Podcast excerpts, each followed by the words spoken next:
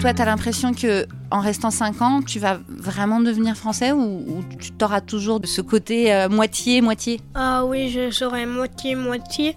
Et aussi, maman, elle veut que je parle très bien français, mais mon accent anglais, il part pas. And, um, yes. Because, uh, Tuesday I was not here. Dimitri will pass these out to you. Please read my comments.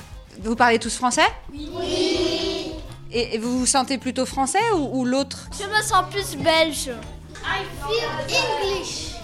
Et, et pourquoi vous sentez plus l'autre que le français Bah, moi, c'est parce que je suis allée deux ans en Angleterre. Moi, je, je, je me sens plus belge car j'ai tous mes cousins là-bas et, et j'aime beaucoup les trams.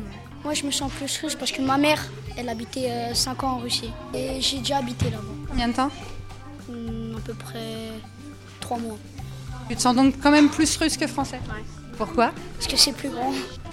Le côté rigide serait donc un des problèmes. Mais est-ce que la fameuse différence que l'on nous fait remarquer tous les jours, même à la télé quand certains polémistes pointent du doigt des prénoms pas assez français, ne serait pas également en cause Kian, au prénom loin d'être gaulois, hein, a voulu réagir à cette question.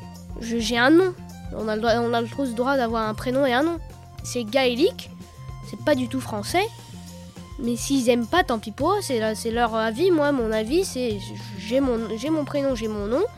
J'ai- Si j'ai mon passeport français, je suis français. Alors, euh, tant pis Mais pour si quelqu'un venait te dire, eh ben non, moi je suis pas d'accord, t'as pas le droit de t'appeler Kian en France, tu ferais quoi Je lui dirais, bah. Le... je je sais pas, je, je lui dirais, euh, si t'aimes pas, t'as qu'à t'as qu'à quitter la France, t'as qu'à aller dans un autre pays où tout le monde s'appelle s'appellerait pareil. Voilà.